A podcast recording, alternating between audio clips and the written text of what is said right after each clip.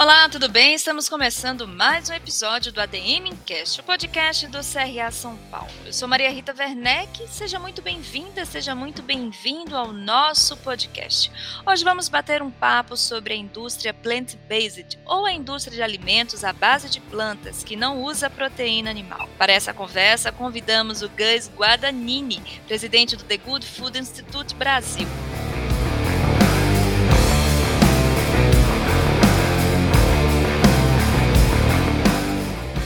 Seja bem-vindo, Gus. Tudo bem? Tudo bem, sim. Muito obrigado pelo convite. Imagina, a gente que agradece.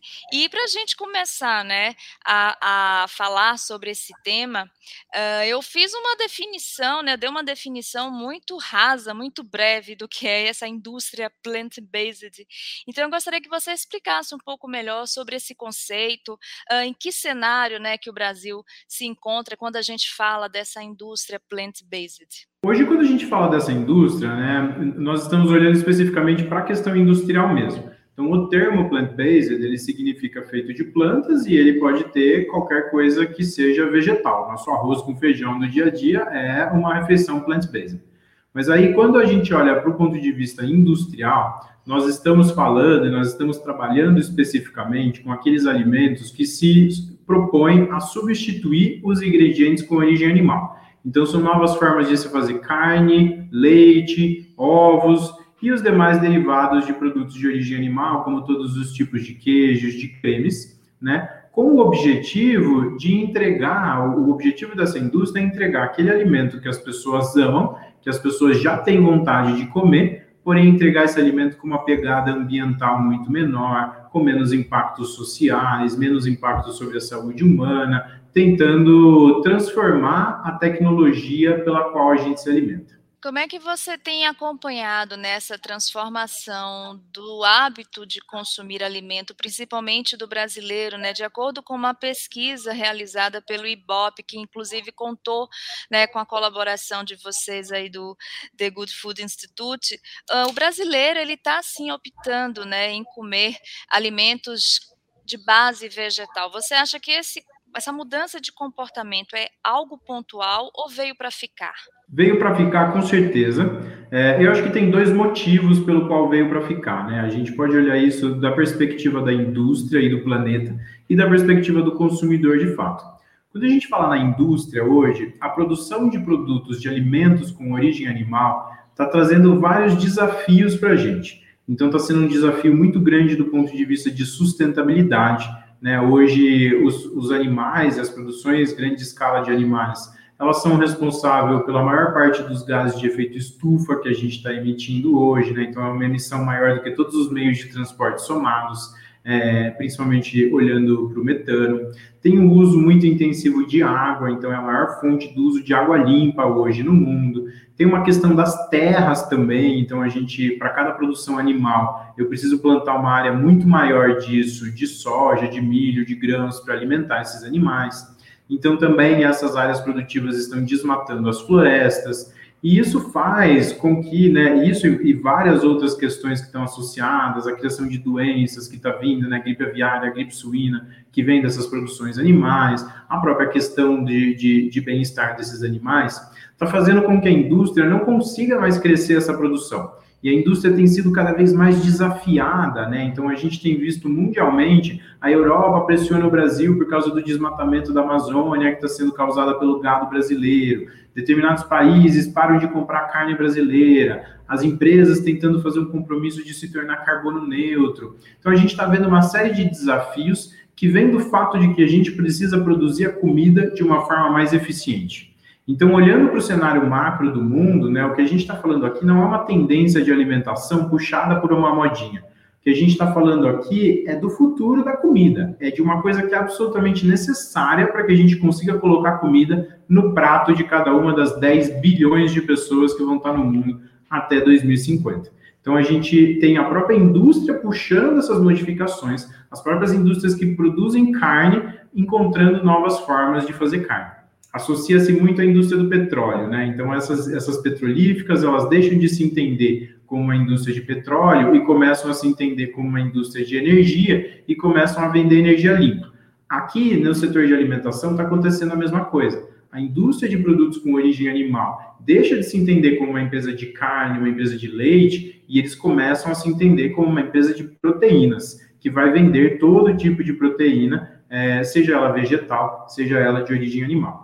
E isso, né, agora olhando para a segunda perspectiva, que é do consumidor, está ressoando muito bem com esse consumidor. A gente tem tido uma aceitação muito grande desses produtos, principalmente daqueles que têm as características de sabor, de textura, de aroma parecidos com os produtos de origem animal. Então, estou falando de um hambúrguer vegetal, dessa nova linha dos hambúrgueres feitos de planta, tem gosto de carne, tem cheiro de carne, tem aparência de carne, mas ele é feito de plantas. Né? E o consumidor tem recebido muito bem esses produtos. A categoria cresce em ritmos astronômicos, né? Os números da categoria estão cada vez maiores, muito porque os consumidores têm entendido a necessidade de se alimentar melhor, seja para reduzir o consumo de colesterol, seja para diminuir a própria pegada de carbono, né? Seja para outras questões de, de bem-estar animal, de valorização que o consumidor tem tido, mas com certeza a gente tem conseguido crescer muito bem essa categoria é uma tendência e não vai acabar, não vai, não é, eu sempre brinco, não é uma paleta mexicana que a gente vai ver um em cada esquina e daqui dois anos não tem mais, né?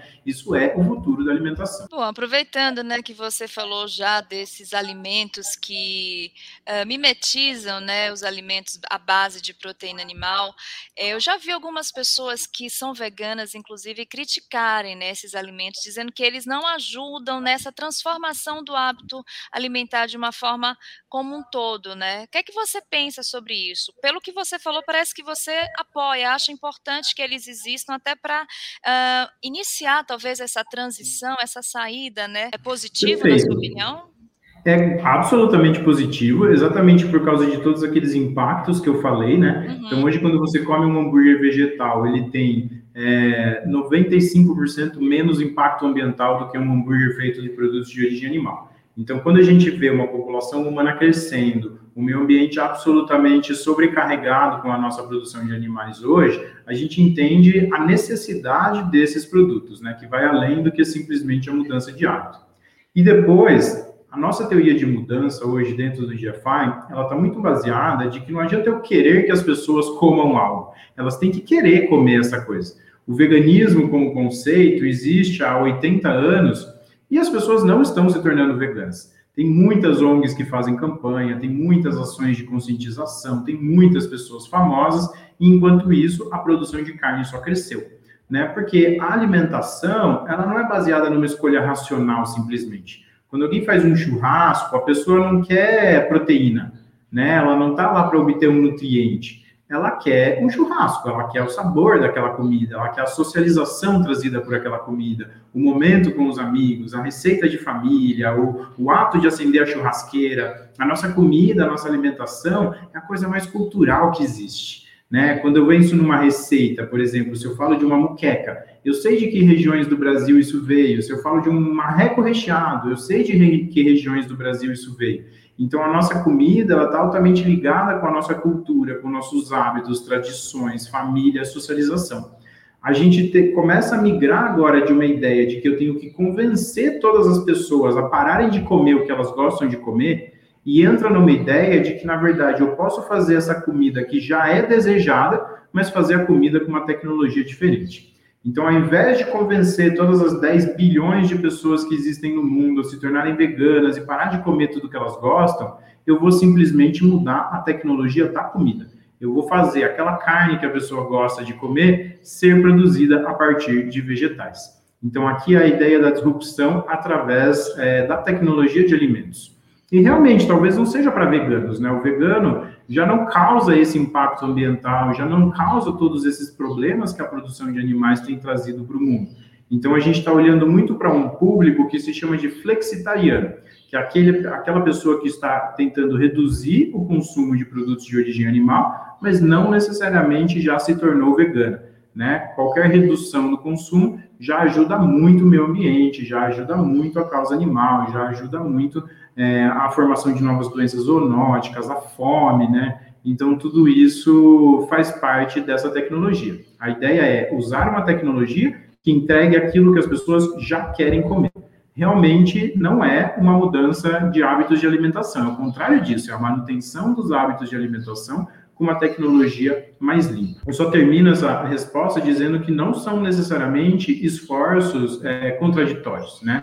Eu posso educar as pessoas para que elas se alimentem bem, para que elas façam escolhas inteligentes, para que elas façam escolhas saudáveis e, ao mesmo tempo, transformar a indústria e oferecer de forma diferente esses produtos que são vendidos industrialmente em larga escala. Uma coisa não anula a outra, né? Eu não deixo de conscientizar as pessoas para vender esse tipo de produto. São esforços complementares que juntos vão ajudar a gente a transformar a maneira como as pessoas se alimentam. Excelente, Gus. Uh, falando um pouco sobre essa transição de hábitos alimentares, né? A gente sabe que, pessoalmente, vou até falar, me colocando nessa questão, o alto custo dos alimentos à base de proteínas alternativas ainda faz com que poucas pessoas consigam é, aderir totalmente, né? E aí vem a minha pergunta: você acha que essa questão do, do valor ainda não ser tão competitivo né, com os alimentos que não são plant-based ainda é um agravante, ainda é uma, um, um dificultor para as empresas, para as indústrias alimentares partirem mesmo para cima dessa tendência? Com certeza. Uh, ao mesmo tempo, né, um, é o tipo de coisa que um administrador, por exemplo, que estudou sobre isso, entende que é absolutamente esperado. Quando a gente fala de novas tecnologias, existe algo que chama o ciclo de evolução da tecnologia, o ciclo de evolução do preço e do custo dessa tecnologia. Então, vamos pensar, por exemplo, como que era o primeiro computador. Era uma coisa que ocupava uma sala inteira, é, demorava um tempão para fazer um cálculo, e depois que fazia um cálculo, soltava uma folhinha com esse cálculo é, extremamente precário e custava, só os bancos conseguiam ter, custava muito dinheiro.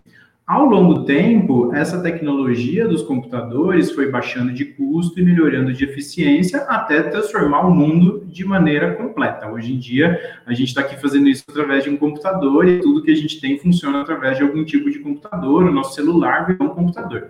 Né? A mesma coisa, pensa no custo de um primeiro celular. Então, toda vez que a gente lança uma tecnologia, essa tecnologia é mais cara, faz parte do, do ciclo de evolução da tecnologia. Com o tempo, a tecnologia ganha escala, né? E a escala diminui bastante o preço de venda, e ela também, a gente acaba investindo, né? Investindo em ciência e tecnologia para fazer com que esse desenvolvimento seja cada vez mais barato. Aqui, quando a gente fala dessas carnes que mimetizam os produtos de origem animal, é uma tecnologia muito nova. O primeiro produto a ser lançado no Brasil com esse tipo de tecnologia mais moderna foi lançado no Brasil em maio de 2019. Então, olha só, né? Quando a gente pensa, por exemplo, no preço de um hambúrguer, eh, dois hambúrgueres dessa tecnologia vegetal hoje custam no supermercado na capital de São Paulo uns 16 reais. É o mesmo preço que um hambúrguer de carne premium, né? 100% carne, daqueles mais gourmet. É, é caro, é um preço premium, com certeza. Mas, ao mesmo tempo, tem que pensar que a gente está comparando uma tecnologia que existe no Brasil há três anos com uma tecnologia que existe no Brasil há 80 anos e já está mais ou menos no mesmo preço. Então, por mais que para o consumidor ainda seja caro, quando a gente pensa do ponto de vista de um administrador de empresas, quando a gente pensa do ponto de vista de, de inovação, ele já está até chegando num custo mais competitivo do que se esperava. A gente tem conseguido evoluir o custo e baixar o preço desses produtos num ritmo super interessante. E a tendência é que tenha cada vez mais pesquisa e desenvolvimento, cada vez mais escala e os produtos vão ficando cada vez mais baratos. E acho que tem uma segunda coisa para falar sobre isso, que é essa questão da cadeia de produção de alimentos, né? Olhar para uma cadeia. Então, hoje, eu tenho 75% das terras aráveis do planeta gerando menos de 12% das calorias consumidas.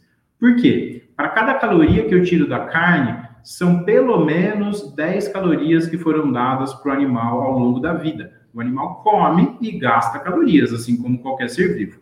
E, e, isso nos animais que são mais eficientes. Quando eu vou falar de carne de vaca, por exemplo, a taxa de conversão é 3%. A cada 100 calorias produzidas pelo sistema de alimentação, sob a forma de soja, de milho, de grãos, eu tiro 3 calorias do ponto de vista de carne.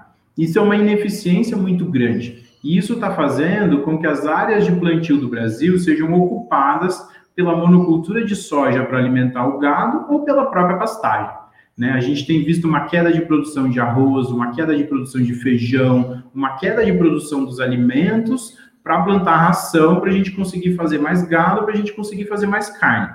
E aí, essa também é um, esse também é um aspecto muito importante, né? No momento em que eu diminuo a necessidade de produzir tanta carne, eu libero as terras agrícolas para plantar comida. E aí o arroz vai ficar mais barato, o feijão vai ficar mais barato, a abobrinha vai ficar mais barato, o tomate vai ficar mais barato, porque eu tenho capacidade de produzir mais. Eu não tenho mais essa competição com a monocultura e com as pastagens, que é o que está acontecendo hoje. Então, quando eu penso em preço, né, o nosso mercado afeta nessas duas perspectivas. Por um lado, tem a carne vegetal, que vai baixando de custo cada vez mais conforme a tecnologia evoluir. Mas, por outro lado, também tem a questão da cadeia produtiva, que essa tecnologia de carne vegetal exige muito menos terras e libera terras para que a gente plante os outros tipos de comida e barateia todos os tipos de comida. Então, mesmo quem não pode comprar um hambúrguer vegetal a 16 reais, né, a dupla de hambúrgueres a 16 reais, vai poder comprar arroz mais barato, feijão mais barato, porque essa tecnologia liberou terras para plantio. Excelente você ter tocado nisso, porque eu vou até antecipar uma pergunta que eu tinha deixado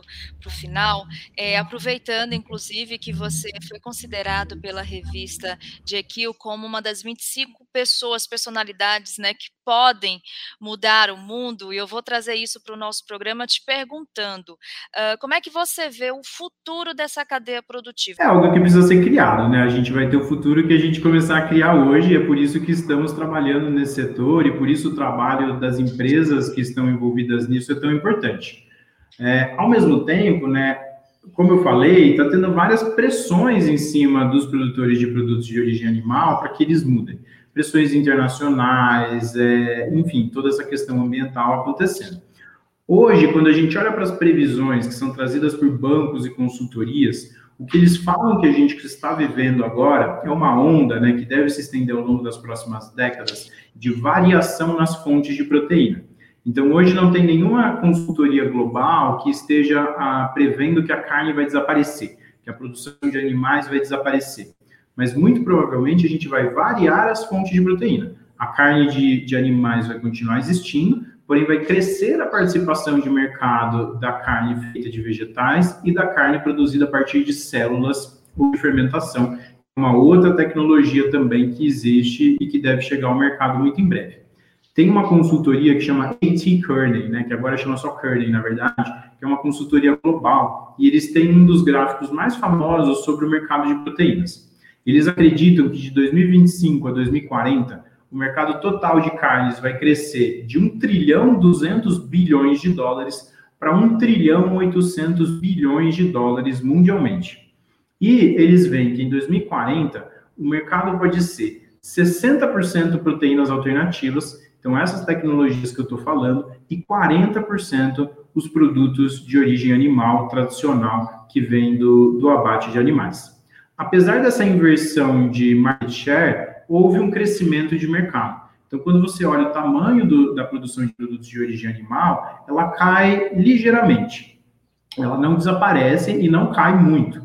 Por que, que ela cai ligeiramente? Porque estão entrando novas leis de meio ambiente, né? a gente está tendo novas leis de proteção animal, novas leis de bem-estar. Então, a produção de carne, ela tende a ficar mais cara, ela tende a ficar mais difícil a gente está tendo muito mais integração lavoura-pecuária-floresta, maneiras de, de manejo que fazem com que a gente não consiga mais produzir animais em tão larga escala. Então, a expectativa de agora para 2040, falando de um futuro que é distante, mas ao mesmo tempo é próximo, né? A gente está falando aí das próximas décadas, é que haja essa variação das fontes de proteína, que se torne mais difícil produzir animais por causa de todas essas leis que estão entrando. Então, a produção total de animal abaixa um pouquinho, e o que entra no lugar e conquista esse mercado é exatamente as proteínas alternativas. E aí eu deixo como um grande sinalizador disso que as grandes indústrias de produtos de origem animal já entraram nesse setor. As maiores indústrias do Brasil que vendem carne são também as maiores investidoras desse novo setor e elas não iam fazer isso se elas não acreditassem que esse é o futuro da alimentação, que elas iam continuar vendendo carne, certo? Então a gente já vê isso acontecendo hoje, esse, esse futuro se construído. Exatamente. E que bom que você falou isso agora, porque eu queria saber justamente que tipo de investimento é esse que estamos falando, nessas né? empresas, essas gigantes como Sadia, Seara, a JBS, estão investindo muito. Além da tecnologia, de que tipo de investimento nós estamos falando? O que é, que é preciso? Quais são os passos que essas gigantes precisam dar para fazer parte dessa indústria plant-based? Tem algumas questões, né? Um, a gente tem visto, como eu falei hoje, existem, existe mais de um tipo de tecnologia dentro do mundo de proteínas alternativas e todos esses tipos estão recebendo investimento. Então, em primeiro lugar, a gente tem visto a, a abertura dessas novas unidades de negócio. Citando as que você mencionou, por exemplo, né, a JBS, que é a maior empresa de carne do mundo, lançou a linha Incrível Seara, que é toda uma unidade de negócio onde eles estão investindo em desenvolvimento de produto, novos ingredientes, colocando essas é, carnes vegetais no mercado. A mesma coisa foi feita pela BRF, que lançou a linha Sadia Vegetal, e pela Marfrig, que fez um, um joint venture com a, ADE, com a ADM, né, que é de ingredientes, de soja, e lançou a Plant Plus. Então, essas três gigantes do setor de carne, elas fizeram investimentos muito consistentes em criar uma divisão de negócios né, de produtos de origem vegetal e começar a colocar esses produtos de origem vegetal no mercado. E aí, nesse caso, a maior parte dos investimentos, elas vêm exatamente para o desenvolvimento de produto ainda. Além disso, elas, e, e a gente está vendo outras gigantes, tipo Nestlé, Unilever, enfim, uma série dessas grandes empresas investindo, é, existe o setor, as tecnologias um pouco mais avançadas, que não chegaram ainda ao mercado. Né? A JBS e a BRF, ambas investiram na tecnologia de carne cultivada, que é fazer carne a partir da reprodução de células de um animal né? Inclusive ambas com, com a consultoria do GFI. A JBS fez um investimento nesse ano, no ano passado, de 100 milhões de dólares, né? Então a gente está falando de meio bilhão de reais só nesse setor de carne cultivada. Eles compraram uma startup na Europa e eles estão abrindo um centro de tecnologia aqui no Brasil. É, a BRF foi por um caminho diferente. Eles fizeram uma parceria com uma startup de Israel que chama Aleph Farms eles vão licenciar essa tecnologia que foi desenvolvida em Israel para tentar vender o produto de carne cultivada aqui no Brasil também. Então, cada uma tem a sua estratégia, né? Elas estão fazendo investimentos, estão comprando startup, estão investindo em desenvolvimento de produto, mas todas olhando para essa diversificação das fontes de proteína. No futuro vai ter o animal, vai ter o vegetal e vai ter aquilo que foi feito a partir de células também. Bom, Gans, a gente sabe que o Brasil é um dos países que mais desperdiça alimento, e eu queria saber se lá no The Good Food Institute, aqui né, no Brasil, vocês têm algum projeto, vocês trabalham também esse lado né, do não desperdício de alimentos? A gente trabalha disso em duas perspectivas, né? Então, em primeiro lugar, isso que eu falei, o maior desperdício de alimentos, muitíssimo maior do que tudo aquilo que a gente desperdiça né, perdendo no transporte ou porque o restaurante não conseguiu vender, o maior desperdício de alimentos está na cadeia produtiva. Quando eu digo que a conversão, a taxa de conversão de calorias da carne é 3%, eu estou desperdiçando 97% das calorias que foram produzidas pelo sistema de alimentação. Eu estou produzindo soja, milho, grãos, e em vez de comer esses vegetais que eu estou produzindo diretamente, eu dou eles para um animal que vai perder isso, vai metabolizar, vai virar energia para o animal sobreviver, e depois disso, no momento em que a gente come a carne, a gente tira só 3% das calorias que foram dadas, por exemplo, para a vaca ao longo da vida. E na melhor da melhor das proporções é de 1 para 10. Então a gente tira 10% e desperdiça 90%. Esse é de longe o maior desperdício de alimentos que existe no mundo. 75% das terras aráveis do planeta hoje são ocupadas com uma produção que não gera nem 12% das calorias consumidas. Além disso, tem a perspectiva tecnológica, que ela é muito trazida até para a gente poder aproveitar melhor os alimentos pela indústria. E eu acho isso super interessante. Então, por exemplo, né, o DIAFI financia pesquisa, a gente tem uma linha de financiamento de lançar editais de pesquisa.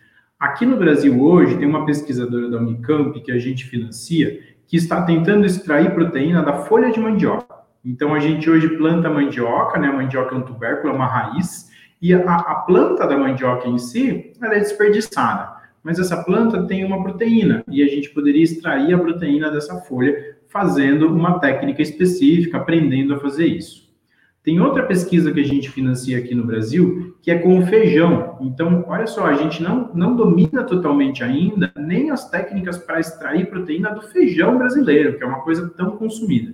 E o feijão tem toda uma cadeia de desperdícios, né? Tem o que eles chamam de banda quebrada. O feijão é aquela coisa redondinha, né? Que ele pode quebrar em dois, e se, se ele quebra, e quebra até em mais pedaços, eu não posso vender. Então as pessoas não querem comprar um saco de feijão e o feijão ali dentro está todo quebrado, elas querem o grão inteiro. Esse feijão quebrado, ele é todo jogado no lixo. E ele é riquíssimo, ou então ele vira ração animal, enfim, aproveitado de outras formas menos eficientes. É riquíssimo em proteína. Eu poderia estar isolando a proteína desse feijão quebrado, não preciso disputar com o feijão da alimentação.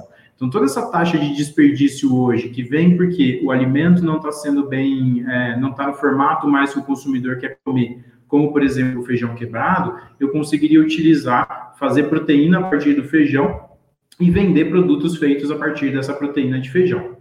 Mesma, na mesma linha, hoje a gente tem tecnologias que estão tentando aproveitar os resíduos de diversas indústrias. Você tem a indústria cervejeira, que usa todo aquele lúpulo, aquela cevada, que também são plantas. No final, tudo isso vira resíduo, assim, né? Então, fermentou, fez o que tinha que fazer, sobra um resíduo. Esse resíduo é uma planta e eu posso extrair a proteína dessa planta. Então, hoje tem startups, por exemplo, tentando extrair a proteína dessa planta. Tudo aquilo que é utilizado hoje é jogado fora, talvez antes de jogar fora, eu poderia extrair a proteína e usar essa proteína para fazer os alimentos de origem vegetal, usar para fazer a nossa carne, nosso leite, os nossos ovos de origem vegetal, né? uhum. né, os análogos que a gente chama. Então, essa indústria traz um potencial muito grande, tanto de reduzir o desperdício pela questão da cadeia, quanto de reduzir o desperdício porque a gente está criando novos ingredientes. E a gente abriu toda uma linha de pesquisa agora voltada aos biomas brasileiros, a biodiversidade brasileira. Então, a gente hoje já tem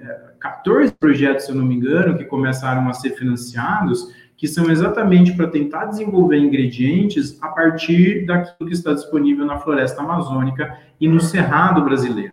Então, tudo isso são ingredientes que a gente não usa. E aí agrega mais uma camada de sustentabilidade eu estou criando uma atividade econômica que mantém a floresta em pé, é um incentivo para a preservação da floresta, porque a pessoa pode vender os ingredientes da floresta e fazer dinheiro, e mais dinheiro do que vender a madeira, né, quebrar e acabar com a floresta, ou então abrir para pastagem. É, e além de tudo, muitas vezes eu estou aproveitando dejetos de outra indústria, que, que são, eu falei, são restos, mas ao mesmo tempo são totalmente ingredientes nobres. Que maravilha! Então a gente pode dizer que a comida do futuro é uma comida sustentável, feita com inovação, criatividade e tecnologia. Resumidamente seria isso. E com vegetais, né? E com vegetais. Ingredientes de origem animal. É, vege os vegetais eu coloquei dentro da sustentabilidade, mas perfeito, essa ressalva. Bom, Gans, para a gente encerrar, normalmente a gente pede aqui aos nossos convidados uma dica de leitura, né? Pode ser sobre o nosso tema, como também pode ser um livro que tenha te emocionado, que você queira passar para a gente o título. Que dica você trouxe para a gente? O nosso fundador do, do GFI globalmente, lá nos Estados Unidos, que se chama Bruce Friedrich, ele escreveu um livro que se chama Clean Protein, né, a proteína limpa, e limpa olhando muito para essa questão de sustentabilidade, como energia limpa, fazendo essa alusão. É um livro que eu recomendo, então, para quem quiser entender esse setor e para quem quiser entender todos os impactos que podem ter a partir desse setor. Bacana, Gus. Eu quero muitíssimo agradecer a tua participação aqui com a gente, trazer esse assunto tão importante, né? Não só uh, economicamente, mas também tão importante para a nossa sustentabilidade ambiental, social. E quero aqui pedir para você deixar um contato, então, onde as pessoas podem é, te acompanhar na internet depois que assistirem aqui o nosso programa. Com certeza, né? As pessoas vão querer acompanhar o desenvolvimento desse trabalho que vocês realizam, né, no The Good Food Institute Brasil e na, a, na matriz, né? Que é a, atuação global, né? Vocês têm uma atuação global, não é isso? Perfeito, é isso mesmo. Então, a gente já faria um instituto, né? a gente é uma ONG, a gente trabalha para o desenvolvimento do setor. Nós temos hoje Estados Unidos, Brasil, Israel, Índia, Ásia Pacífico e Europa. Um, todo o nosso trabalho é feito a partir da filantropia, então também quem quiser doar para ajudar esse trabalho pode entrar no nosso site e fazer essa doação por lá. E eu convido para acompanhar a gente exatamente pelo site. Né? O nosso site gfi.org.br uh, e gfi.org que aí é o site global, onde vai consolidar todas as pesquisas que tem no mundo, todos os dados de mercado, tudo aquilo globalmente está consolidado em gfi.org enquanto na versão brasileira tem aquilo que é relativo ao Brasil, gfi.org.br. Nossas redes sociais é o arroba do Instagram The Good Food Institute Brasil e o mesmo nome no LinkedIn, The Good Food Institute Brasil. Quem quiser me seguir, eu também falo só a respeito disso, arroba grguadá ou Gus Guadagnini, Gus Guadagnini no LinkedIn. Também vai ser o maior prazer. É, alguém que quiser trabalhar com o DFI, lembrando, o nosso trabalho é sempre gratuito então, uma empresa que quiser entrar nesse setor, fundos de investimento que quiserem ajuda para se conectar com esse setor, uma startup que quiser entender como trabalhar melhor, a gente trabalha com cientistas também e com governos, né? Nós temos essas três áreas: empresas, ciência e tecnologia e governos. Então, quem quiser apoio para esse setor de proteínas alternativas, pode entrar em contato com a gente através do formulário no site ou pode mandar uma mensagem nas mídias sociais e vai ser um prazer ajudar quem quiser entrar nesse setor, que é realmente o futuro que a gente precisa para o mundo. Um plane... um, um, uma maneira de se produzir alimentos que seja sustentável, que o nosso planeta aguente e que ao mesmo tempo seja deliciosa, que a gente coma aquilo que a gente gosta, porque a tecnologia de alimentos permitiu fazer esse produto de uma maneira sustentável. Então, acima de tudo, eu te convido para comer. Eu te convido para ir até o supermercado hoje, comprar um desses produtos, escolher uma das marcas, experimentar, ver o que está acontecendo, traz seu feedback para a marca, ajuda esse mercado a crescer consumindo. É o que todo mundo pode fazer também. E, e é o meu convite final para todo mundo. Muito obrigado. Excelente, Gus. Muito obrigada novamente. Um prazer ter você aqui com a gente. Espero que outras oportunidades né, surjam para a gente falar mais sobre essa indústria e sobre essa revolução né, que a gente está vivendo na alimentação. Até a próxima. Eu que agradeço, até a próxima. E quero agradecer também a todos vocês que ficaram conosco em mais uma edição do nosso ADM Cast. Escreva nas redes sociais do CRA São Paulo o que vocês acharam sobre esse episódio, nos sugira convidados e outros assuntos para os próximos programas. Eu sou Maria Rita Werneck e espero vocês no próximo ADM Cast.